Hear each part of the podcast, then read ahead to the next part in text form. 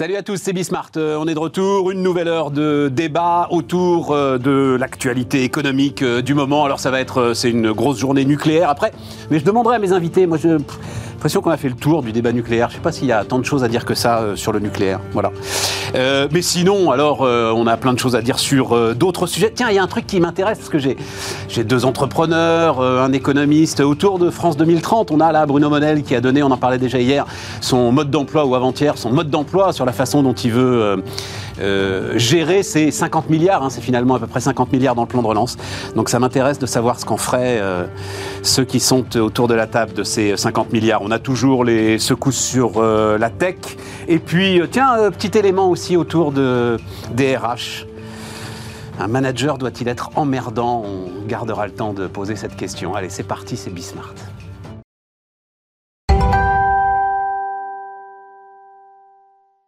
Donc, autour de la table, Erwan Tizan. Salut euh, Erwan. Directeur des études de euh, l'Institut Sapiens. Luc Breton. Salut euh, Luc. Fondateur de Next Gen Enterprise Summit. Et puis Bruno Maisonnier. Salut Bruno. Salut Stéphane. Another Brain, intelligence artificielle. alors, parlons tout de suite du nucléaire, parce que je le disais en sommaire.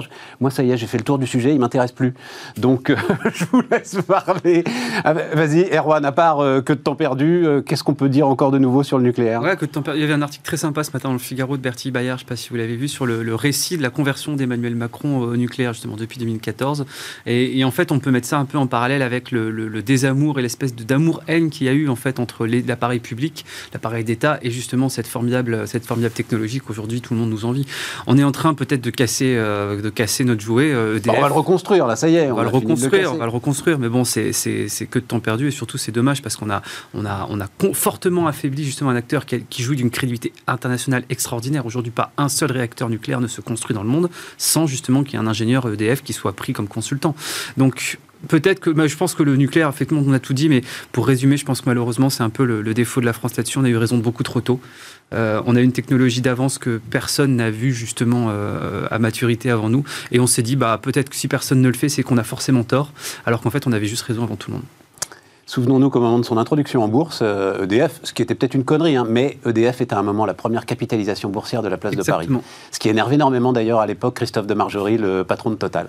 Euh, euh J'adore ta formulation, que dire on a un peu fait le tour. Moi, je trouve qu'on a un peu fait le tour, on sait où on va. Enfin, euh, voilà, il y a euh, J'aime pas bien la formulation. Euh, on avait raison avant tout le monde, parce que ça, c'est un truc aussi de start-upper. C'est une start-up start qui se plante, c'est parce qu'elle avait raison avant non, tout le monde. Non, mais c'est pas une start-up EDF, Je sais bien. Mais je veux dire, le message, le message de dire on avait raison avant tout le monde. Mais ils sont pas plantés. Non, mais ça veut juste dire qu'on n'a pas réussi à le transformer, à le On les a plantés, ça. On les a plantés. C'est l'État actionnaire. C'est effrayant. Par contre, il y a une petite remarque de Perlevat dans les échos sur euh, le rôle. Et moi, ça, c'est un sujet qui me tient à cœur, mais même sur d'autres Alors attends, je vais le lire, je vais le lire. Effectivement, c'est intéressant. Donc, Jean Perlevade, hein, qui euh, a été un moment euh, dirigeant du Crédit Lyonnais, enfin pas la mauvaise période du Crédit Lyonnais, la période de redressement et d'affrontement contre euh, Bernard Tapie, donc qui écrit régulièrement dans, les échos, notamment sur des sujets de, gouvernance. Il parle donc des dernières obligations faites à EDF de vendre 20 TWh supplémentaires d'électricité, qu'elle n'a plus d'ailleurs, à ses concurrents. alors il écrit, la responsabilité tant individuelle que collective des administrateurs est engagée.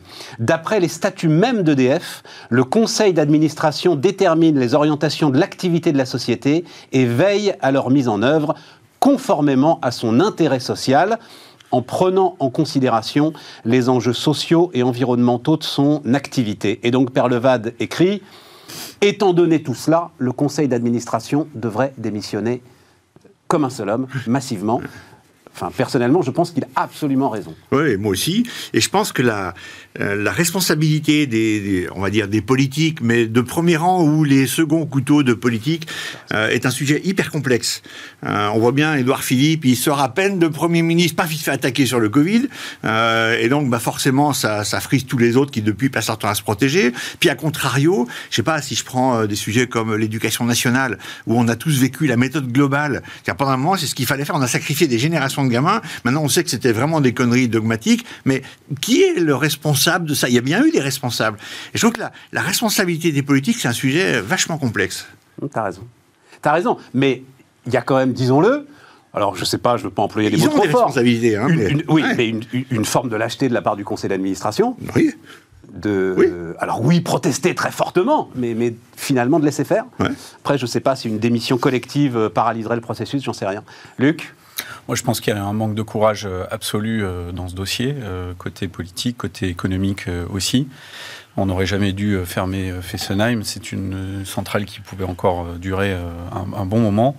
On avait une expertise. Alors moi, il se trouve que je suis président du conseil d'administration d'école d'ingénieurs qui est à Marseille, qui travaille avec Cadarache, qui est probablement un des lieux de recherche sur le nucléaire au monde les plus avancés, euh, sur lequel on imagine le futur du nucléaire, qui n'est pas ce que l'on connaît, ce que l'on maîtrise aujourd'hui, qui va permettre de générer à partir d'atomes des quantités d'énergie euh, euh, qui ne sont plus dans l'imagination linéaire de ce que peut produire le nucléaire, qui vont complètement disrupter euh, ce que, ce que l'on connaît aujourd'hui euh, probablement, qui sont des programmes mondiaux. Hein. Euh, il n'y a pas que les Européens qui investissent à Cadarache dans le futur du, nucléaire. Je pense qu'on avait une filière là d'ingénieurs français extraordinaires, très en avance, qui allaient installer ces, ces, filières avec sûreté en Chine, au UK, partout en Europe, dans le monde, pour faire, pour faire simple. On a fait du stop and go avec, euh, avec une certaine lâcheté. Aujourd'hui, ce qui est drôle, c'est que finalement, euh, les vrais écologistes se rendent compte que là, on a quelque chose qui peut nous permettre de baisser l'impact carbone drastiquement sans faire du washing. Ne faut pas oublier, hein, je, discutais encore avec un, investisseur dans, dans, les startups que pratiquement toutes nos, nos, fameuses licornes françaises, là, les 26 dont on est si fiers, et on a raison de l'être, euh, elle tourne sur du, sur du charbon euh, qui alimente des data centers euh, qui, qui, sont, qui sont en, en Irlande. Donc c'est on, a, on, a, un grave problème de, de cohérence. Je pense que le nucléaire, de ce point de vue-là, nous permettait de tirer notre épingle du jeu, d'être à la fois fort sur l'impact, fort sur la technologie et de préparer l'avenir et qu'on a fait du stop and go ridicule. On, s'est fait euh, redoubler probablement par les Asiatiques et les Chinois en particulier là-dessus, les, Russes, euh, également. Tu sais que et c'est quand même terrible. Et tu le sais en tant qu'ingénieur, c'est que sans doute, euh, alors c'est le patron d'Assystem qui était venu nous le dire quand on avait fait, donc qui lui est un des grands groupes d'ingénierie qui va organiser, hein, notamment les chantiers de cette relance nucléaire. Et en termes de compétences, c'est sans doute les Russes qui vont venir construire une partie de nos réacteurs. On en est là hein, aujourd'hui. Oui, mais voilà, c'est non, mais c'est intéressant. C'est juste intéressant de le, et, et, en 2000, et, en 2000, la France était leader mondial des drones. Aujourd'hui, on est derrière euh, les Américains, les Turcs, etc. Bon, ok, mais c'est le passé. Ce qui est intéressant, c'est euh, l'autre sujet aussi sur France 2030. Alors allons-y. Parce que ça, c'est l'avenir. Alors allons-y. Ça, c'est bien ça. Bah, mais Bruno, moi, je pensais à toi. Tu fais quoi Donc, alors, je redonne. Je l'avais donné euh, hier.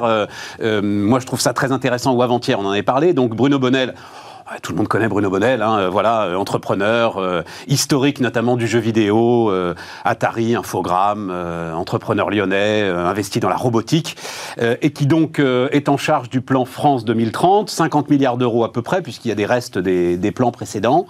Et donc il dit, nous ne chercherons pas de retour sur investissement, ce qui est soit dit en passant une logique radicalement inverse à celle de la BPI. 50% des sommes doivent être euh, fléchées vers des acteurs émergents et il faut reconnaître à l'État le droit à l'échec. Bruno, qu'est-ce que tu ferais? Moi, je trouve que c'est génial ce projet France 2030. On va voir comment ça se passe. Mais ce mode d'emploi. Oui, mais justement, à cause du fait que c'est piloté par Bruno Bonnel, c'est-à-dire quelqu'un qui a une énergie, une intelligence et qui connaît un peu ces sujets. Après, il a ses points de vue comme tout le monde, mais c'est quelqu'un qui est bien à la bonne ah bah Notamment tes sujets de robotique, là, il connaît bien. Oui, mais, mais, pas que, il connaît la techno plus globalement. Après, je pense qu'un des problèmes qu'avait, on va dire, la France et d'autres, c'était qu'en face, on a des Américains où il y a des milliardaires qui ont gagné de l'argent dans des générations d'Internet, etc., qui du coup peuvent parier sur leur fric personnel. Euh, alors que nous, on est obligé d'avoir des, on a toujours des mandants, qu'on soit un fonds d'investissement, le gouvernement, et, on a des gens à qui on rend des comptes. Et donc, ben, ça empêche de prendre des paris. Voilà. Et donc ça, je trouve génial de prendre des paris. Et donc l'État doit se comporter comme un milliardaire américain, quoi, comme un milliardaire de la tech. Non, mais j'aime bien si, si, on si on veut euh, être en avance, si on veut euh, sauter des générations, ça suppose de prendre des paris parce qu'on ne sait pas exactement comment ça va être. Et donc prendre des paris, ça veut dire accepter de, de, de perdre de temps en temps Donc prendre des paris et ne pas saupoudrer, mais concentrer sur certains. Et ça, je trouve que c'est, moi, je trouve ça génial. Je trouve que c'est essentiel. C'est vachement bien joué. Et avec Bruno Bonnel qui pilote je trouve que l'État se démerde bien.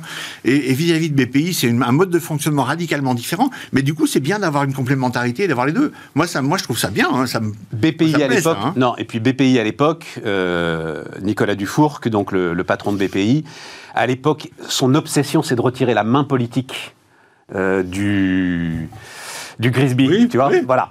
Et il y a la main de Ségolène Royal, on s'en souvient. Donc l'idée de dire, c'est l'argent des Français, faudra le leur rendre, euh, pas question d'investir dans les canards boiteux, etc., etc. Je crois que c'est surtout pour euh, sortir les politiques de cette prendre affaire. Prendre des paris, c'est essentiel. Si on veut faire sortir des, technologies qui sont pas comme tout le monde et donc qui sautent des générations, ce dont on a besoin, parce que les autres ils sont plus gros, plus riches et, donc ils feront toujours mieux que nous. Sauf si on saute des générations. Et ça, c'est prendre des paris. Donc ça, je trouve c'est très bien. Luc, tu es d'accord? Moi, j'ai une confiance totale en Bruno Bonnel, que je connais euh, très bien. Je pense que c'est quelqu'un qui connaît euh, ses sujets. Il n'aurait euh, pas... fallu un gars de 30 ans? Non, parce que hum, il, a, il a l'expérience des échecs aussi.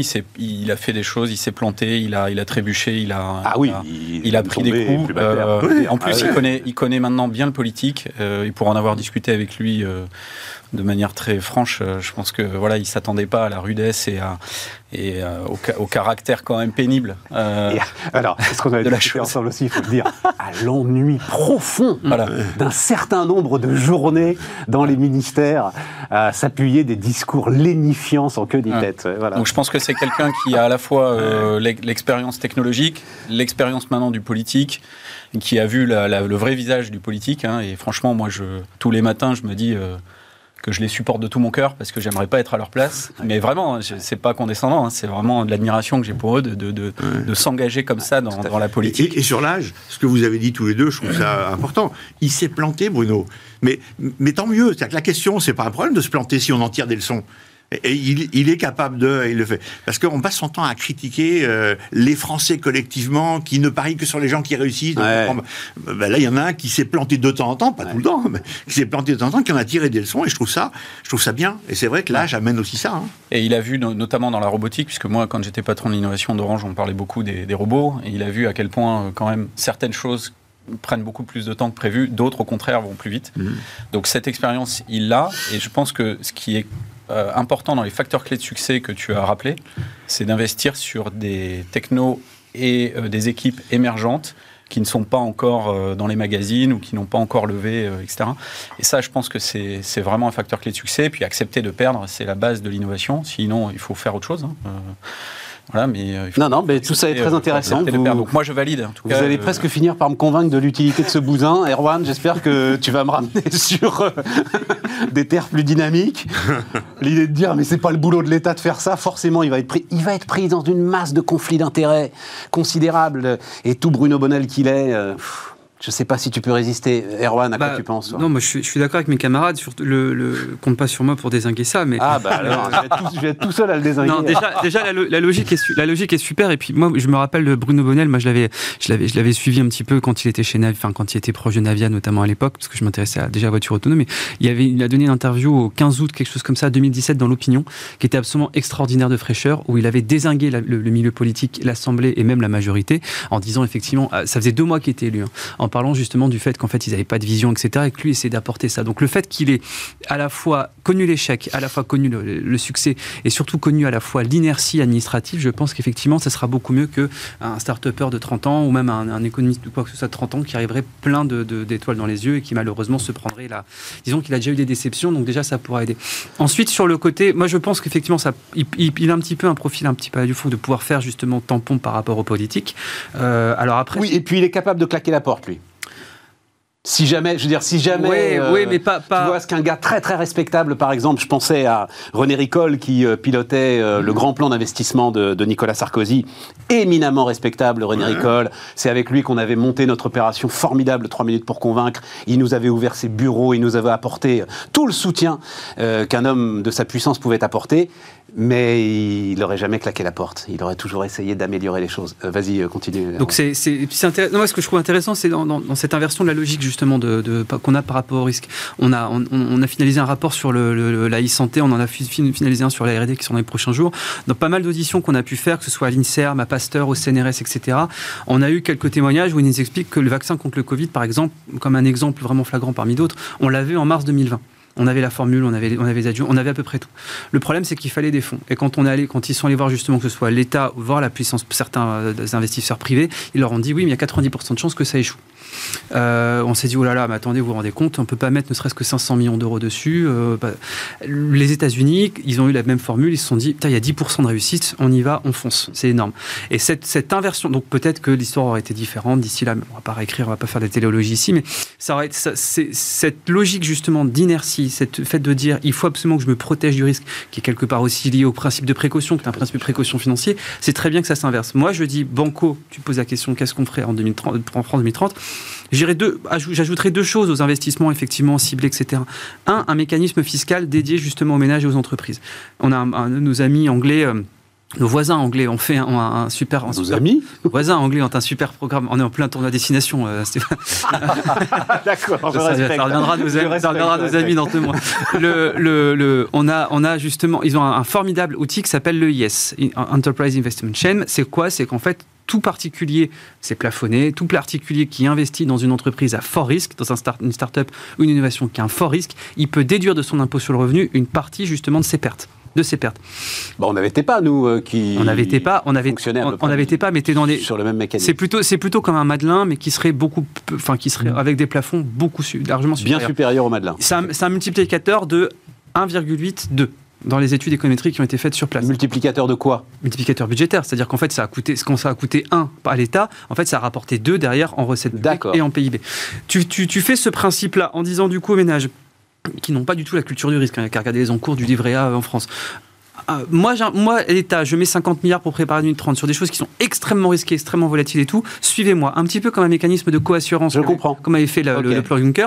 Là, du, du coup, tu commences à infuser cette logique, et cette logique-là n'est plus partagée que par Bruno Bonnel, mais par des ménages investisseurs, justement, qui se disent le risque, c'est bien. Au début, l'État nous, nous m'aide parce qu'on reste quand même en France, et après, justement, on peut développer ça. ça, ça fait penser au fonds commun de placement qu'a monté euh, BPI France. Oui, Tu sais, avec Le les, les Silver Lake. 1500 lignes, Le là. Ouais. Voilà, Ils sont exactement. sur 5000 lignes, je crois d'ailleurs. 5000 lignes. Ouais. Euh, tiens, faudra qu'on fasse le point d'ailleurs, savoir si ça. Mais en même temps, euh, tu Bah, ça a pouvais été- investir 5000 balles maximum. C'était Et 5000 euros maximum. Oui, c'est ça, pour un 5000 sur 1500, pardon. 5000 sur Voilà, 1500. voilà, voilà. Mais c'était pas, et puis ça, ça a été lancé dans une période aussi qui était, euh, qui était pas forcément la bonne. Mai 2020, de mai 2020, c'était, il y, a- il y a eu un. Non, mais savoir si il y a eu les un vrai, non, mais il y a eu un vrai succès, il y a eu une vraie appétence au début, à tel point qu'en fait, ils avaient voulu, ils ont commencé à lancer, ils avaient lancé un autre produit qui était similaire quasiment à cela. Mais je- il y a la place dans ce pays justement pour l'investissement risqué et de l'épargne populaire, enfin, de, de, de, de- de de cours d'épargne. Ouais, bien sûr. C'est- Mais ça- avait ça fait un vachement peu ça aussi intéressant. avec l'ISF. Oui. Oui, c'était pas. principe, c'est Non, mais là, là, si je comprends bien, Erwan, c'est de dire, on, on a globalement les décisions d'investissement de France 2030 et on nous donne la possibilité bah, d'aller euh, hein. d'en faire une- un projet de la nation, quoi, D'abonder. d'abonder.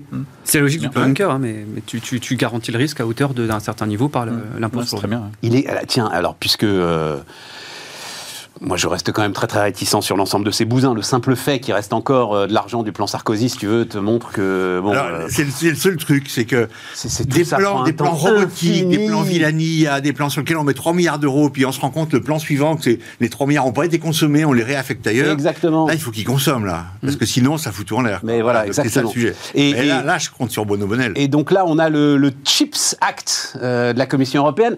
Pour moi, c'est la même chose, tu vois. c'est Bon, alors 43 000. Et alors, je me disais justement, je pensais au plan Juncker. Mais qu'est-ce qu'il est devenu, le plan Juncker? Et ça devait refonder l'Europe, euh, le plan Juncker. Et puis, euh, Mais Le plan Juncker, il, a, il, a, il, a, il y a pas mal d'études qui ont été faites. euh, il, a, il a été investi, dessus. effectivement. Ah oui, il, y a été des investi. centaines de milliards qui ont été a investis au titre du plan Juncker. Alors, c'était 14 c'était 15 milliards à la base. hein, de, Ah, c'était seulement 15 Mais en fait, c'est 15 milliards, mais avec un effet levier de x7, avec justement le co-investissement des investisseurs privés et certains investisseurs publics. Et après, il y avait un, un- un- un levier qui était cherché à plus 30, à x30, euh, par justement abonder au niveau européen des différents ménages qui peuvent investir à travers différents dispositifs, à la fois publics et privés. Ça a été objectivement un échec. Et une réussite. Un échec, pourquoi? Parce qu'en fait, malheureusement, ça n'a pas été jusqu'au bout de la logique, malgré qu'il y a eu deux, deux nouveaux abondements. Hein. Le Pyongyang a, eu, a connu deux ventilations nouvelles avec justement un réabondement des fonds, parce que justement les fonds étaient. Mais ça a été un échec dans le sens où ça c'est pas devenu son objectif premier, c'était de devenir une politique communautaire à long terme, donc devenir un facteur d'intégration. Ça, ça n'a pas été. Pourquoi? Parce qu'on connaît les majorités de blocage à l'Union européenne, etc. Il aurait fallu transférer certaines compétences politiques, etc. Mais ça a été une réussite d'un point de vue création d'emplois. On a vu plusieurs centaines de milliers de créations d'emplois directes. Hein. Ça, il y a plusieurs études économétriques qui ont été faites notamment par Eurostat, des créations d'emplois directes liées au plan Juncker et le développement de certaines innovations. Ce qui est dommage, c'est que ce soit pas euh, tamponné en fait c'est que t'es pas, euh, si effectivement, et je te fais toute confiance, il y a eu des centaines de milliers mmh. d'emplois en Europe créés grâce au plan Juncker, t'es pas le Intel Inside, tu vois, je, plan, voilà, créé grâce au plan Juncker. Mais tu les as, mais tu les as, Stéphane. Moi, je n'en sais rien. France Stratégie même avait fait aussi un rapport dessus, mais le problème, c'est que derrière, le problème, c'est que derrière, faut lire l'ensemble de ces rapports, t'es le seul à les lire. Euh, parce que c'est malheureusement c'est mon boulot. Mais... Bah oui, je sais bien. mais, euh, mais, mais, mais, tu vois, le, tu, tu, as toutes ces créations là, et derrière, le problème, c'est que le politique arrive, le politique, par exemple, le président de région, président de département, il dit non, non, non, non, regardez, il y a eu tant d'emplois créés. Non, non, mais ça, c'est moi, en fait. C'est moi, parce que derrière, en même temps, sur la même période, j'ai créé trois ronds-points et euh, corrélation vaut causalité. Donc, forcément, les trois emplois, et des trois ronds-points, ils ont créé cinq emplois dans la boîte de robotique du coin. Bah, parce que derrière, après, tu as des dérives politiques et des, en communication. Et l'Europe est très mauvaise pour communiquer. En tout cas, l'ancienne commission. Il faut, ramener un truc un peu. Euh, en termes de, rendement, parce que créer 300 000 emplois, tu dis plusieurs centaines de milliers, mettons 300 000 emplois, euh, ben, ça fait des salaires de l'ordre, tout compris, charges comprises, de 25 milliards par an. Euh, donc j'en sais rien. Si en tout on a mis 100 euh, milliards pour obtenir ça, c'est moyen quand même. Donc il suffit pas de dire que ça a créé des centaines de milliers d'emplois pour que ce soit efficace. Certes, mais tu le sais même pas que ça a créé des centaines de milliers d'emplois. Et sinon, Chips Act. Luc, donc l'Europe veut investir 43 milliards pour euh, quadrupler sa production de puces. Il y a un plan US à peu près comparable à 52 milliards de dollars. Euh, TSMC, à lui tout seul sur l'année 2022, donc le, fabricant taïwanais, hein, c'est 36 milliards d'euros. C'est un peu ce que tu disais. Hein, voilà. Bah alors là, c'est pas un milliardaire, mais c'est voilà, c'est des géants. Euh, L'Europe pour ça va assouplir les règles sur les aides d'État. Les groupes extra-européens fabricants en Europe seront éligibles euh, à ces aides et euh, le CHIPS Act, donc qui a priori doit travailler sur la prochaine génération, ce que tu disais, euh, Bruno. Ils veulent aller jusqu'à 2 nano et en dessous du 2 nano. Voilà. Et c'est top en termes de technologie. donc autorisera l'Union européenne en cas de crise à bloquer les exportations. Pour moi, le, CHIPS Act, c'est fondamental. C'est comme pour les infrastructures euh, télécom ou de communication. Euh, je pense que Thierry Breton est à la manœuvre. oui, oui, totalement. C'est son plan à lui. Atos, euh, il connaît, il connaît bien le sujet. On est sur de la souveraineté fondamentale.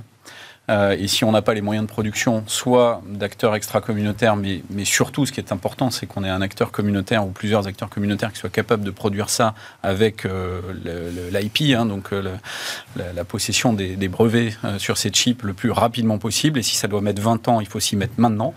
Mais pour moi, c'est c'est un no-brainer, il n'y a, a, pas à réfléchir, il faut absolument que l'Europe soit souveraine sur les chips. Et c'est du domaine de la puissance publique elle, est parfaitement dans son rôle quand. Elle est euh, parfaitement dans son rôle pour s'assurer que d'ici 15-20 euh, ans, on soit totalement souverain là-dessus. Sur des chips de nouvelle génération, ça me paraît, euh, ça me paraît le, minimum. Probablement en deux phases, hein, avec premièrement de la production en Europe, localisée physiquement en Europe, de, de savoir-faire extra-communautaire, et puis tout de suite après, dans la foulée, et c'est ça le plus important, des productions euh, d'entreprises, d'entreprises communautaires dont les capitaux ne sont pas liés d'une manière ou d'une autre, euh, soit aux États-Unis, soit à la Chine. Euh, ou au Japon, et il faut qu'on soit absolument souverain là-dessus. Ça me paraît la démarche. c'est quand même si Intel veut investir massivement, ils vont avoir le pognon quand même Intel. Hein. Ah mais non, mais et moi, je trouve ça assez intéressant parce que tu as tellement de retard. Encore une fois, je, je, n'oppose pas les, les, deux. Je dis il faut, il faut faire les deux en parallèle, mais s'assurer que d'ici 15 à 20 ans, ils captent pas tout, quoi. On est quelques acteurs moi, qui, un qui, qui, est, euh, qui est une part de marché euh, accessible, qui soit réservée à ces acteurs communautaires tout comme sur les autres couches euh, de la chaîne de valeur IT, on en reparlera probablement, ça, me paraît, ça me paraît fondamental. Bruno, ça tombe bien que tu as un truc à dire parce que tu es là pour ça, figure La volonté, l'envie, le besoin, je trouve ça très bien. C'est des montants colossaux d'investissement, donc pour amorcer la pompe que la puissance publique européenne euh, met au bout, je trouve ça bien. Mais alors, le dernier, la dernière phrase de ce que tu as dit, pour moi, ça hypothèque tout. C'est dit, euh, en cas de crise, On, pourra, bloquer, les exportations, les garder pour nous, quoi. donc, comme les vaccins. D'accord. Donc concrètement, ça veut dire quoi? Ça veut dire que si tu es une entreprise chinoise ou russe, etc., bon, bah, tu vas jamais faire fabriquer par ces gens-là. Parce que tu sais pas ce qui peut se passer demain. Si tu es une entreprise américaine, n'oublions pas, on est euh, potes avec les Américains, mais enfin c'est quand même notre plus gros ennemi. Hein, mais c'est du donnant-donnant. Euh, tu, mais non, tu, tu, moi, tu accèdes à un marché. Non, mais tu accèdes à un marché. Laisse-moi finir. Moi, donc tu, tu, as des droits de production. Je comprends ton truc, mais laisse-moi finir. Moi, je pense qu'ils auraient dû dire l'inverse. Ils auraient dû dire le politique n'est pas là-dedans et c'est indépendant du politique. Moyennant quoi, ça nous aurait donné des capacités beaucoup plus grandes en termes de capacité de production, de volume, etc. Euh, et, et, ce qui nous importe, c'est pas forcément d'aller d'abord d'aller faire chier les, autres. Ce qui nous importe d'abord, c'est de garantir notre autonomie et notre souveraineté. On l'aurait eu pareil. Tu crois pas qu'avec ça, parce qu'on est quand même un marché conséquent, même si en fait je réalise pas tant que ça, parce que c'est ça qui est très très intéressant d'ailleurs, euh, ce dont je ne me rendais pas compte, ce que disent des acteurs, parce qu'on a quand même euh, ST Micro, Soitec, etc. Puis, en Italie, il y a aussi des acteurs importants. Le problème, c'est que notre industrie microélectronique, euh, notre industrie est tellement bah, détruite, hmm. en fait, il reste en gros que l'automobile quoi, comme gros acheteur, et l'automobile n'est pas un si gros acheteur que ça de plus, ce qui explique d'ailleurs pourquoi TSMC, le taïwanais, en a pas fait sa priorité, et pourquoi il se retrouve encore aujourd'hui dans une euh, crise d'approvisionnement de, euh, dont, ils, euh, dont ils ne sortent pas. Donc, tu crois pas que ça peut être en disant ça, tu obliges aussi d'une certaine manière TSMC, Intel, etc., à venir construire des sites de production en Europe pour être sûr qu'ils pourront continuer à approvisionner le marché si jamais les choses devaient se tendre, tu vois? Moi, j'aime bien l'idée, hein, mais euh, je pense qu'ils n'auraient pas dû mettre ce, verrou politique à la sortie. Moi, je suis convaincu de ce que tu dis, Stéphane. Et puis, par ailleurs, je pense que le multilatéralisme politique est en train de s'imposer. On voit bien que les intérêts chinois, indiens, russes, euh, japonais, américains, etc., tout ça diverge quand même allègrement. Les, alliances classiques de la guerre froide euh, sont beaucoup plus complexes aujourd'hui. Et donc, ça, ça va se traduire par des marchés qui sont accessibles. Et donc des acteurs euh, continentaux en Europe auront accès à ces marchés on le voit bien sur euh, l'armement. Hein. Euh, on a perdu les sous-marins pour les raisons qu'on a déjà traitées dans cette émission. On voit bien qu'on accède à, d'autres marchés avec les rafales. Et donc, de la même manière, puisque là, on est sur des sujets géopolitiques en réalité, pas uniquement technologiques, on va pouvoir accéder depuis l'Europe, parce qu'on a une position beaucoup plus neutre que, les, que certains des acteurs que j'ai cités, à des marchés gigantesques qui sont extra-communautaires. Donc, euh, voilà. Erwan? Non, non, mais c'est intéressant. Chacun donne son point de vue. J'adore. Euh, Erwan, un, mot là-dessus J'ai une position médiale là-dessus. la souveraineté, comme dirait euh, l'économiste Raoul Prébiche et argentin, c'était de, de choisir ses dépendances. Le, Vas-y, cite-moi, parce que j'ai jamais entendu parler d'un économiste argentin. Donc, euh, redonne-moi redonne son nom. Il s'appelle Raoul Prébiche. Il est économiste argentin dans les années, si je ne dis pas de bêtises, 60, 50, 60. Et en fait, il a, il a eu beaucoup de travaux, notamment sur le commerce international. Il a, il a, il a alimenté les thèses, enfin, tout le théorème OLH, etc. Les, travaux de Enfin, il a repris, il a repris la prolonger les travaux de Samuelson, etc.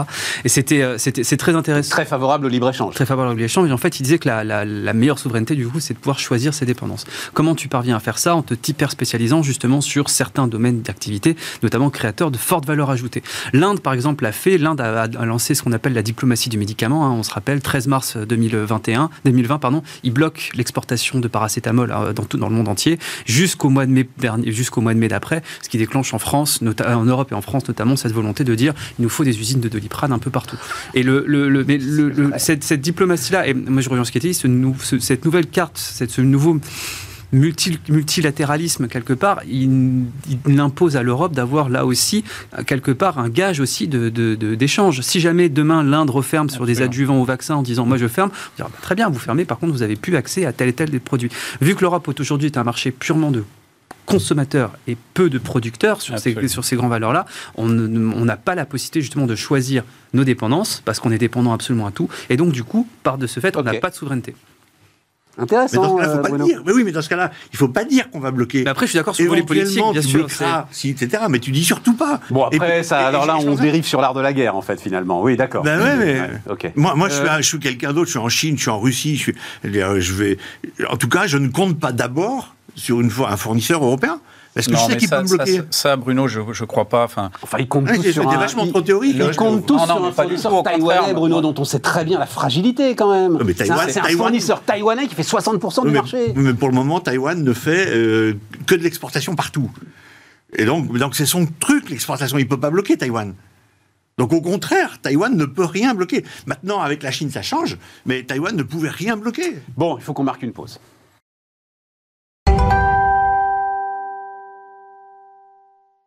On repart, les amis, on repart. Alors, euh, Luc, donc euh, spécialiste euh, RH, hein, euh, Next Gen Enterprise Summit, c'est. ce sont des RH, hein, ressources humaines. Euh, et donc, tu as posté sur LinkedIn, c'est Welcome to the Jungle qui euh, t'a fait faire ça, hein, c'est Ouais, ça c'est ça, ouais. Euh, À la Je lumière, donc, euh, expert de leur lab. voilà, à la lumière de, de la phrase de Macron, emmerder les, non-vaccinés. Euh, Donc, question, est-ce qu'un manager doit être emmerdant? Est-ce qu'on peut manager en emmerdant? Et tu as une réponse euh, double. J'ai une réponse double parce que je, pense qu'effectivement, un, un manager peut être amené à, emmerder euh, son, organisation pour tenir un cap, pour tenir bon face aux cordes et aux forces de rappel euh, qui sont naturelles. hein. C'est-à-dire que euh, de façon euh, quasi pavlovienne, et c'est pas du tout euh, négatif, mais on a tendance à se dire que ce qu'on connaît rassure, ce qu'on a toujours fait, c'est la bonne façon de faire le business. Ça me fait penser un petit peu aux financiers quand ils parlent de business, ils regardent le rétroviseur, forcément, puisque c'est des financiers, ils comptent des fait, chiffres, euh, et donc les prévisions sont toutes fausses. tout à fait. Et donc, euh, prévoir un business par le rétroviseur, bah, c'est toujours euh, la certitude, comme la peau de chagrin, d'arriver à zéro assez rapidement, puisque l'économie de l'innovation dans laquelle on est renouvelle les sujets. Et donc, le manager, là, il doit être emmerdant. Donc là, le manager, il le, leader qui, incarne la raison d'être, qui incarne le cap, euh, il doit tenir bon euh, contre vents et marées euh, face à ces forces de rappel qui sont internes et qui sont aussi sur le marché, qui lui disent qu'il va se planter, que ce qu'il fait est faux, qu'il n'y arrivera jamais, évidemment, puisque ça, ça n'existe pas, donc il n'y arrivera jamais, c'est- pas possible. Il crée quelque chose de neuf. Donc ça, ça c'est le principe même de, de l'innovation. Il faut tenir bon, il faut avoir un petit peu de, de colonne vertébrale, il faut y croire là où les autres n'y croient pas. Donc ça, c'est le côté emmerdant parce que c'est, il faut être têtu, il faut être, faut ouais, être, c'est ça. faut, faut être robuste. Et puis, à côté de ça, je pense que euh, les, modes de management euh, euh, aujourd'hui ne se satisfont plus des, autocrates, en tout cas dans le daily business, c'est-à-dire la façon d'opérer quotidiennement comment l'équipe fonctionne. Et là, il faut au contraire beaucoup de subsidiarité. Moi, je, je crois beaucoup dans la subsidiarité pour que les talents s'expriment dans leur zone de responsabilité. Ça va très bien avec les modes agiles qui itèrent en permanence avec leurs clients internes et externes. Et là, faut foutre la paix aux gens, hein, euh, foutre la paix aux Français, mais foutre la paix aussi euh, aux gens qu'on manage euh, à condition qu'on les ait placés sur leur bon euh, sujet de prédilection, euh, qu'ils puissent s'éclater, s'exprimer. Mais tu vois, et, Luc, en et- fait. et là, on a une bonne balance. Ouais, mais, mais j'ai trouvé ça très intéressant parce qu'en fait, ça, tu as résumé ce qui me gênait avec cette, cette phrase de Macron. C'est qu'en fait, il l'a fait, il a été l'emmerdant comme il faut pas l'être, euh, rester assis pour boire un coup dans un bar et vous mettez pas debout. Dans le quotidien, ouais, Et, c'est ça. et- et pas du tout entraînant sur, Sur la vision, une perspective, sur une vision, sur un Exactement. truc comme ça. Mais Bruno, j'ai pensé furieusement à toi. C'est ce qu'on avait décrit quand, quand- hein, puisque toi, tu cherches another brain, une autre façon d'aller euh, dans la course à l'intelligence artificielle, et, et tu me décrivais avec tes équipes sans arrêt. Alors maintenant, c'est peut-être Oui, oui, mais vrai, hein. sans arrêt te ramène dans le lit commun de la recherche, quoi. Moi, j'ai beaucoup aimé ce que tu dis. Hein. J'ai beaucoup, j'ai beaucoup aimé ça, mais avec une acception de emmerdant au sens euh, euh, dé- décoiffant, perturbant. C'est ça. Ouais. Et, et ça, je- après, il y a des questions de communication. Moi, je pense que Macron, il a bien visé sa communication. Il savait ce qu'il faisait. Donc, c'est un autre sujet. Après, c'est de l'ordre de la C'est vrai aussi, communication. c'est vrai aussi. Euh, mais mais c'est- une évidence. quoi. Oui, mais j'aime bien la façon dont le lit Luc, parce que j'avais pas pris conscience. T'es forcément obligé quand même d'être emmerdant Ouais, dans, ouais, dans- ouais, dans ta ouais. quête permanente de euh, rester sur ce sillon-là, les mecs, et euh, n'allez pas euh, sur celui du voisin. Quoi. Ah ouais, je- mais je suis tout à fait d'accord avec ça. Alors j'ai deux choses à dire par rapport à ça. D'abord, il y en a une qui fait peut-être le lien avec euh, un autre sujet, si on parle de Sigfox. Euh, quand tu parlais de la euh, de la schizophrénie du, du, du, du CEO, de l'entrepreneur, qui est obligé d'être têtu, qui est obligé de tenir à ses trucs, parce que contre vents et marées, on va l'expliquer que c'est autre chose qu'il faut faire. Mais en même temps, il faut qu'il soit têtu, mais il faut qu'il soit à l'écoute. Donc voilà, ça donne une espèce de schizophrénie. Et puis l'autre sujet, par contre, avec je suis pas complètement d'accord quand tu parles du management, de la façon de manager, etc. Euh, de, de base, mais je suis intimement convaincu, il n'y a pas de bonne façon de faire. Chacun a sa façon de faire. Il y a plein de façons. Il y a des façons très différentes. Et moi, j'ai vu des managers de grands groupes internationaux, mondiaux, japonais ou taïwanais, euh, qui micromanageaient et ça marchait putain de bien. Euh, donc après, j'ai vu un Steve, enfin j'ai lu les bouquins d'un Steve Jobs dont on peut pas dire qu'il ne micromanageait pas sur les sujets. Et donc voilà. Donc en fait, moi je suis, moi je suis pas à dire il faut micro, il faut pas. Ce qu'il faut faire en management, il faut être comme t'es. Et puis après, bah, il y a des gens qui sont compatibles avec ça et d'autres qui ne le sont pas. Mais il faut être comme t'es. Erwan? Moi, je me, je me régale. oui, oui, bah, oui. À place de téléspectateurs, je me régale. tant mieux, moi aussi. Ah bah, tant mieux. Sur le, non, sur le, le, le vous, tu nous as envoyé euh, quelques chiffres justement à commenter dans l'étude euh, publiée notamment dans les Échos sur le, le lié justement au, au manager. Donc c'était l'étude sur qui, a, qui a été faite par sur 4000. sur les défis des patrons de PME, voilà, ouais, tout à fait. Qui, qui, vient aussi avec le management. Il y, a, il y, avait deux chiffres qui rejoignent un petit peu ce, que, ce qui vient de se dire. Il y a deux chiffres sur le côté emmerdant. 17% des managers seulement euh, recours au télétravail travail, mais 80% des managers ont du mal à recruter justement des, effectifs. Le, le, côté sur le télétravail, le côté emmerdant très euh, rigide. Ça s'est beaucoup beaucoup vu. On a eu il y a, il y a des, des, beaucoup beaucoup de témoignages qui apparaissent même dans la littérature académique maintenant sur effectivement une perte de productivité qui a été qui a eu lieu justement parce que le manager était encore plus présent en télétravail, à fliquer euh, presque. Il, y a, il y a encore des il y en a qui ont inventé des pointeuses euh, électroniques. Hein, euh, donc c'était c'est on a tout ce qu'il faut pas faire en management. Mais d'un autre côté, se priver justement du, du de l'outil télétravail alors qu'on a des difficultés de recrutement. Moi, je trouve ça un petit peu contre-productif parce ah, que le télétravail permet justement d'élargir son bassin de recrutement.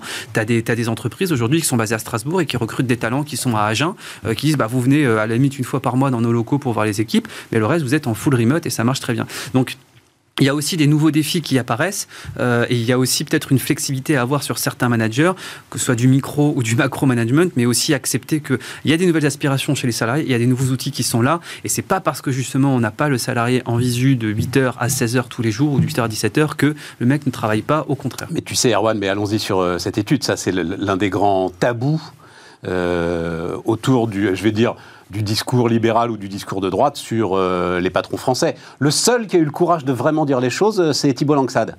Sur, oui, euh, la médiocrité Mmh. d'une grande majorité de nos chers patrons de PME. Et effectivement, donc, euh, juste quelques petits chiffres, hein, et évidemment, je vous, je, vous, je vous, donnerai la parole. Donc, 17% seulement ont mis en place le, le télétravail, euh, et 82% d'entre eux n'ont déployé aucune mesure en matière euh, RSE. Voilà. Ouais, c'est catastrophique. Luc. Alors, pour euh, rebondir sur ce que disait. Catastrophique, euh... je sais pas, mais en tout cas, il devrait se poser des questions. Il y, y, a du boulot, voilà, il y a du boulot. Il y a du potentiel. Il y a du, potentiel. Euh, mais pour rebondir sur ce que disait Bruno sur les modes de management, euh, tu, tu as raison. C'est-à-dire qu'on peut être en mode de management directif et l'équipe peut adorer ça et ça fonctionne très bien.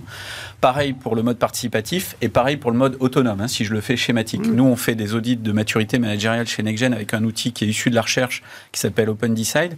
Il y a plus de 1000 équipes qui sont passées à la moulinette de ça et on voit des équipes directives en management directif qui sont super performantes. Donc le sujet, c'est pas tellement d'avoir un jugement de valeur sur le mode ouais, de management. Ouais, ça, ouais. Je suis tout à fait en phase avec toi. C'est par contre de, de, de voir, et tu, tu, tu, le disais, Erwan, quelle est l'aspiration de l'équipe? Est-ce que je suis en train de frustrer mon équipe ou est-ce que je l'amène sur son degré euh, souhaité de liberté? Et aujourd'hui, faute est de constater qu'une grande majorité des, des, équipes dont on fait l'audit de maturité, elles apparaissent vouloir évoluer quand elles sont en directive vers le participatif, quand elles sont dans le participatif vers l'autonomie. C'est une tendance, hein, encore une fois. Mais il n'y a pas de jugement de valeur. Mmh. Tout, peut, tout peut fonctionner euh, très très bien. Après, sur cette enquête euh, des échos sur les, sur les PME, bon, sur l'impact. Juste, il faut que je cite, c'est un groupement d'experts comptables qui s'appelle Cercle Perspective, et c'est quand même sur euh, enfin, 4400, réponses, 4400 réponses. Très significatif. Ouais, mmh. Très, très significatif. C'est pour ça que c'est intéressant. Bon, nous, nous, on le voit en France, euh, bon, sur les modes managériaux, on est, on est quand même loin de ce qui se pratique ailleurs en Europe. Hein. J'ai souvent parlé des, des, gens qui, à mon sens, sont quand même en avance sur nous, sur les, les, les, futures pratiques, aux Pays-Bas, en Allemagne, dans les euh, pays du, du, nord de l'Europe, également en dehors de, de l'Europe. Euh, sur l'impact, 80%, euh, c'est quand même euh, assez incroyable. 80% qui rencontrent des difficultés à trouver des candidats. Oui, sachant que de toute façon, aujourd'hui, les grands donneurs d'ordre sur les impacts environnementaux, en particulier carbone, sont en train de faire ruisseler une nécessité de comptabilité sur ces sujets. Donc de toute façon, ça va arriver très très vite. Il faut s'y préparer.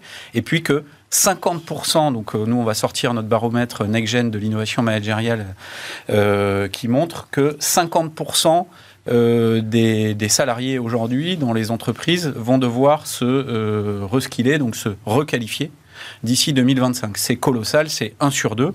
Euh, Mercer et ADP le, montrent également. Et on a 78% des, salariés qui sont, qui sont prêts à se requalifier parce qu'ils savent que ça va être le facteur clé de leur employabilité. L'employabilité, c'est ce qu'on va chérir le plus à l'avenir et c'est ce qui va permettre de se porter sur les missions qui nous font rêver le plus, qui font que le matin on a envie de se lever et d'y aller, au-delà du salaire qui est plutôt un prérequis qu'une fin en soi.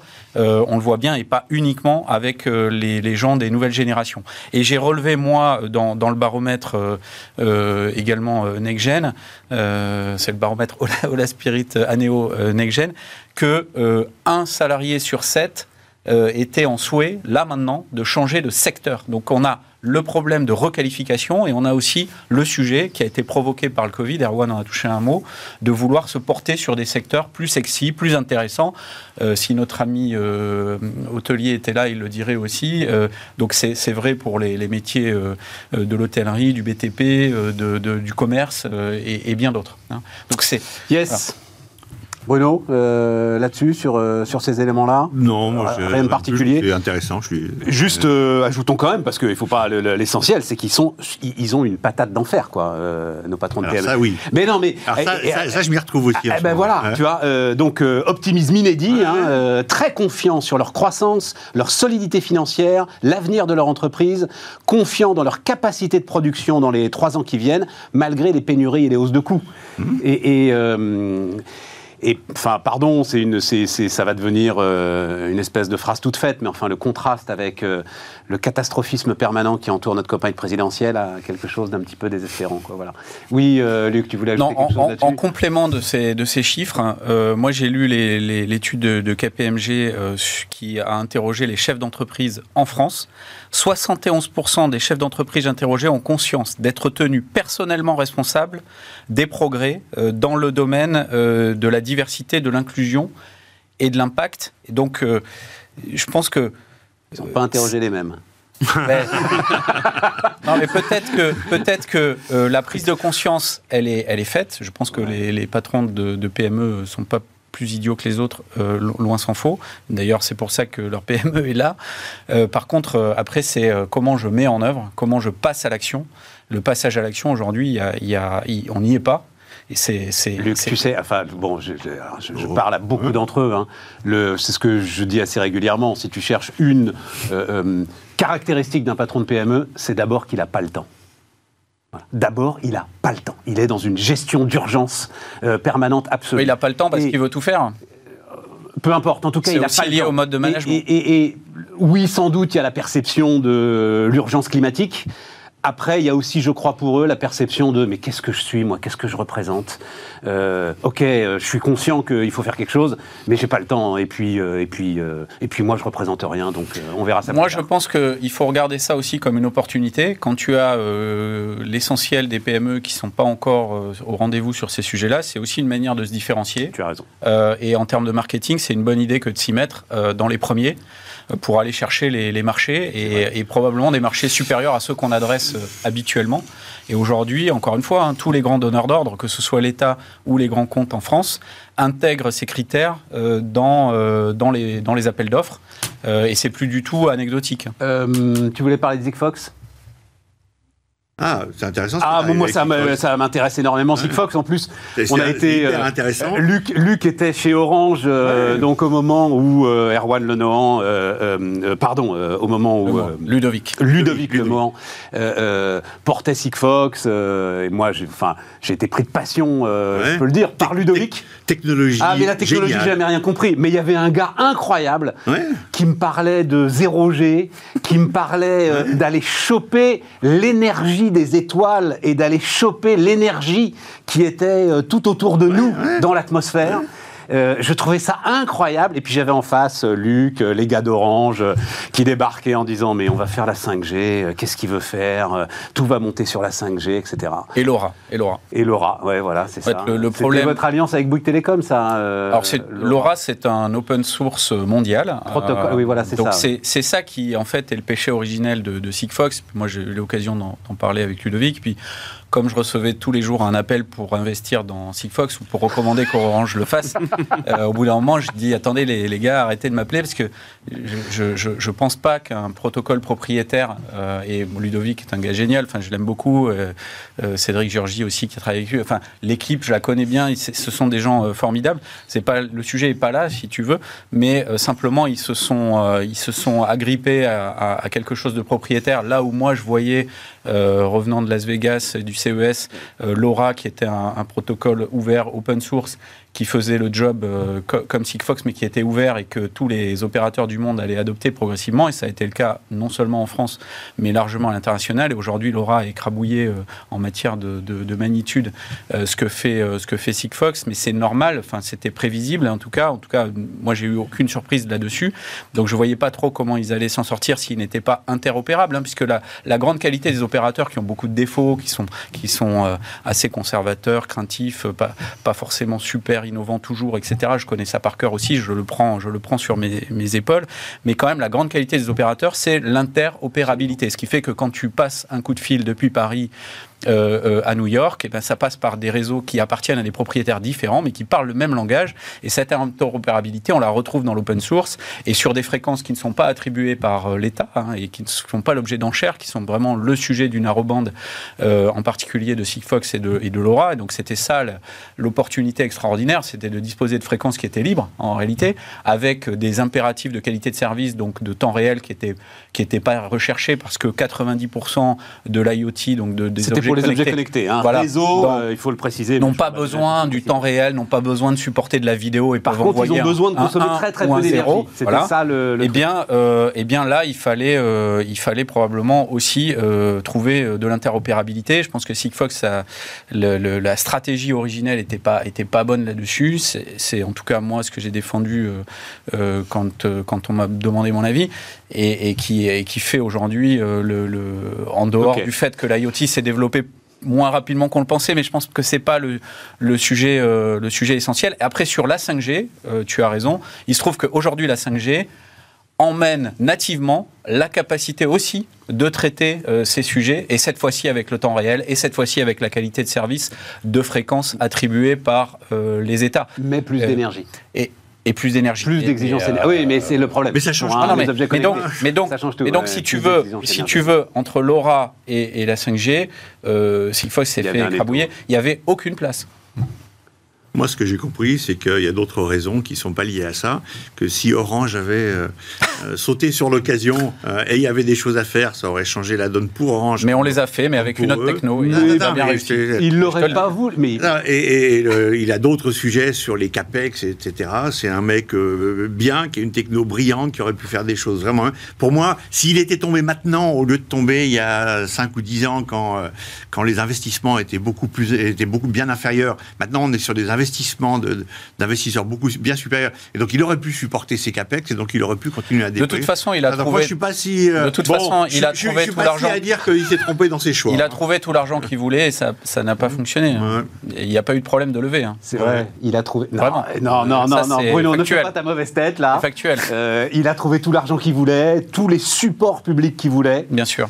Euh, il avait lui aussi des méthodes, enfin il a des méthodes de management euh, quand même très particulières. C'est pour ça que ça Oui, faisait penser. Tu y pensais Ouais. toi-même. Ouais. Ça c'est sûr que ça doit pas être toujours très très facile d'être en désaccord avec lui, je pense. voilà. Ouais. Donc euh, non, mais c'est intéressant. C'est, je trouve ça très intéressant dans l'espèce d'euphorie un petit peu béate euh, autour de nos licornes, de rappeler que même si Sigfox a jamais été euh, une licorne, mais aujourd'hui elle le serait évidemment. Bon bah derrière et, et en même temps, c'était pas non plus une appli pour faire des courses plus vite sur Internet. Quoi, il y avait un vrai, il y a un vrai projet industriel derrière tout ça. Euh, avec quoi on va finir, euh, les amis? Tiens. euh, Les maths Ah, tu veux finir avec les maths euh, et- ah Bah vas-y, alors vas-y, vas-y, vas-y, finis avec les maths. Non, je crois que le, le- le- Fini avec les maths, on y va. Euh, Bruno et moi, on aime bien euh, Roussel, mais euh, les maths, c'est plus important, c'est plus intéressant. Roussel aussi. ça- Non, non, mais ça, ça, Le candidat communiste sans Une fossile, bonne sans marteau, entrecôte sans rouge, euh, sans rien, il n'y a plus rien. Y a- le- Non, je- juste, tu me permets, on parle des maths, Oui, mais juste, sûr. je veux montrer, si tu pouvais montrer, parce que euh, j'y réfléchissais comme ça, le, le- le Roussel, parce que ça s'appelle la. Tu vois, voilà, c'est ça la campagne du Parti communiste français aujourd'hui. C'est quand même exceptionnel, quoi. C'est des. donc, voilà, c'est tout. Il n'y a plus de fossiles, il n'y a plus de marteau, il n'y a plus de rouge. Ça s'appelle la caravane du bonheur. Et Bon, voilà. moi, je suis comme toi, je fais une grande différence entre euh, Roussel.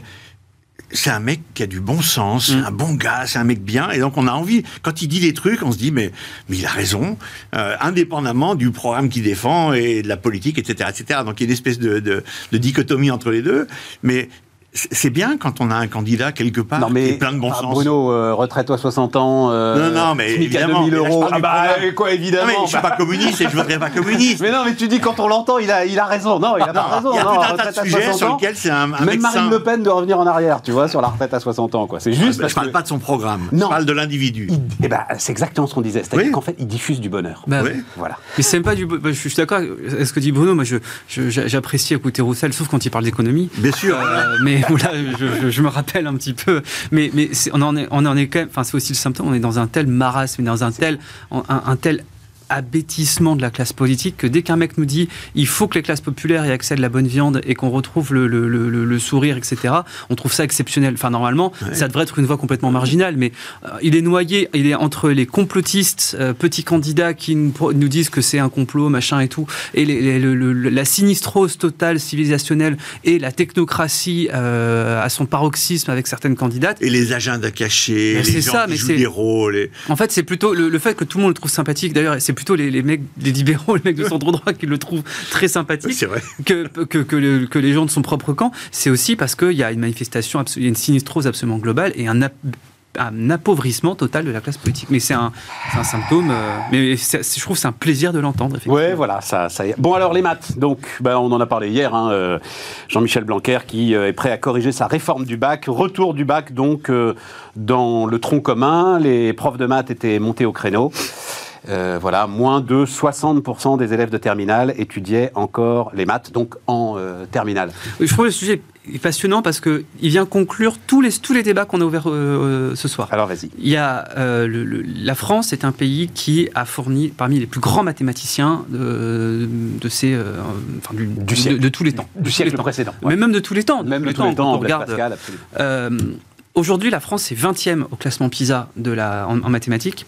19e en numératie chez les adultes euh, de, de l'OCDE. hein. donc, euh, et on a remarqué, nous, enfin, on a, fait un petit calcul à Sapiens, on a remarqué qu'en fait, il y avait une corrélation presque parfaite entre la dépense, la, DR, la DIRD, la dépense intérieure en recherche et développement, et le niveau des élèves et des adultes en mathématiques. Ce qui veut dire qu'aujourd'hui, les pays qui sont les plus performants dans un domaine et dans l'autre, donc en dépenses de R&D et en dépenses de R&D euh, mixtes, hein, public et privé, et niveau mathématiques, c'est Japon, Corée du Sud, Israël, États-Unis, euh, et voilà. Et, euh, et quelques pays nordiques. Chine aussi. hein. Et alors Chine moins niveau PISA. Ils sont Vas-y, moins vas-y, reviens sur nos maths. euh, et, euh, et donc du coup, le, le, le- enfin pardon, sur moi, on est- mais ce qui est intéressant, c'est de, en fait, on est, on est, on est devenu un pays producteur et consommateur uniquement de services, avec un pays dont la dépense publique a explosé sur le fonctionnement. Notre dépense de, de R&D s'est sclérosée, et à mesure en fait qu'elle se sclérosait depuis 96, elle a augmenté de 0,08 points. Euh, celle des Belges, 1 point. Euh, celle des Allemands, 1,3 points. On s'est fait dépasser par les Autrichiens et par les Belges. Et en fait, notre niveau en mathématiques, c'est progressivement, on de la 8e à la 20e place dans le même temps. Donc ça veut dire quoi? Ça veut dire qu'une nation on ne sait pas quelle est la variable expliquée ni explicative, notre modèle économétrique. C'est ça qui est assez intéressant. Est-ce que c'est parce qu'on est très fort en R&D que du coup on a un retour sur investissement euh, chez les élèves parce que quelque part nos élites se disent aussi Je comprends, c'est la poule et l'œuf. Ou Ok. alors voilà. Et donc Mais du en coup, tout cas, il y, a il y a un lien il y a un vrai problème. Mais ce problème-là, malheureusement, il va en s'accélérant. Le, le- depuis, dix- depuis 10 ans, le nombre d'élèves qui ont suivi un, master, un, un enseignement Bac plus 5 lié aux sciences ou aux maths a baissé d'un point. Celui qui a suivi un, un- en économie a baissé de 4 points. Ceux qui ont suivi un enseignement en lettres et sciences humaines, ce qui est- sont des matières très nobles, mais a augmenté de 10 points. Ce qui veut dire qu'en fait, la société française, aujourd'hui, non seulement on est très mauvais en maths, non seulement le nombre d'heures dans maths a diminué de 30% au bac, mais en plus de ça, les futurs cadres dirigeants, grandes écoles, universités, suivent des parcours littéraires et sciences politiques Plutôt pas maths, oui. Et, et donc, donc, du coup, ça veut dire que derrière, demain, ouais. on a des, on a des leaders, euh, des, des- des- des chefs d'entreprise et des leaders politiques qui n'ont pas de maîtrise du, du bagage scientifique et donc, du coup, ne seront pas à même de déclencher les décisions d'investissement, que ce soit dans les boîtes ou au niveau de l'État pour justement euh, augmenter cette, cette absolument. R&D-là, est un autre problème social qui est plus l'abêtissement, en, enfin, pardon, la diminution du niveau de, en, en mathématiques et en sciences, plus, et, enfin, est propice au développement des tests complotistes. Attends, le sujet, non, non, le non, le, sujet, c'est la réforme du bac. non mais ça, non mais ça va Tout te faire. ce que mais ça va tu- te perdre, ça va te perdre. Décrit là, c'est avant le bac. Non mais ça va te genèse. Mais ça va te perdre. Ça va te perdre parce que si jamais tu diminues l'enseignement en maths, tu diminues le niveau global, tu diminues aussi la- le nombre de Tu personnes qui diminues vont. pas le niveau global, je suis pas d'accord Bah avec si, ça. bah si, si, tu crées, si tu crées des premières et des terminales d'expertise, tu diminues pas le niveau global. Tu diminues, tu diminues dans le sens où en fait tu vas avoir une petite élite qui va justement maîtriser l'enseignement global des mathématiques. Quoi qu'encore, dans le niveau OCDE, on voit que le nombre d'élèves qui maîtrisent les niveaux 3 et 4 est passé à 8%. 3 et 4, c'est en gros ceux qui sont capables de faire un Lagrangien, simplement. Bah, du coup, en fait, ces personnes-là, on est passé de 15 à 8% d'une classe d'âge. Et donc, du coup, tu diminues non seulement le, le- le niveau global, tu diminues aussi la qualité de l'élite et tu diminues aussi la compréhension du fait scientifique. Et donc, du coup, c'est un appétissement global. Dernier chiffre, le- les, chi- les inscrits au CAPES l'année dernière, 1167 places ouvertes en mathématiques, 1067 candidats pris.